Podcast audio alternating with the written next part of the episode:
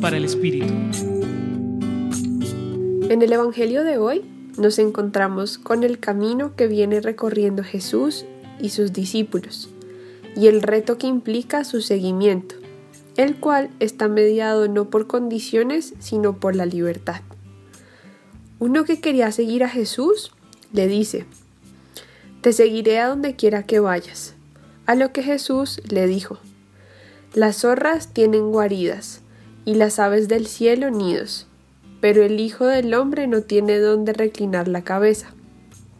Con esto, pretendía hacerle entender que la valentía de despojarse de los apegos a lo material y confiar en la providencia divina importa más que las comodidades.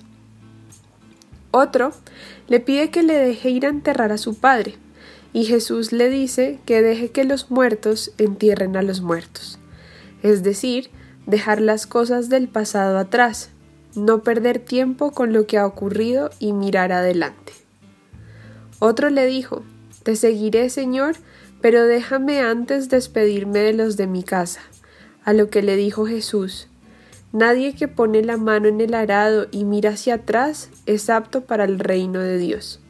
Es decir, que en el seguimiento a Jesús es necesario el compromiso concreto y sólido, lo que implica no huirle al compromiso por evadir responsabilidades. Te invito a que hoy puedas observar cómo están los diferentes aspectos y áreas de tu vida y que si necesitas equilibrar algo a partir de las invitaciones que nos hace el Evangelio de hoy, lo puedas hacer de la mano de Jesús. Eso es fe. Les acompañó Isabela Tenorio Obando del Centro Pastoral San Francisco Javier de la Pontificia Universidad Javeriana.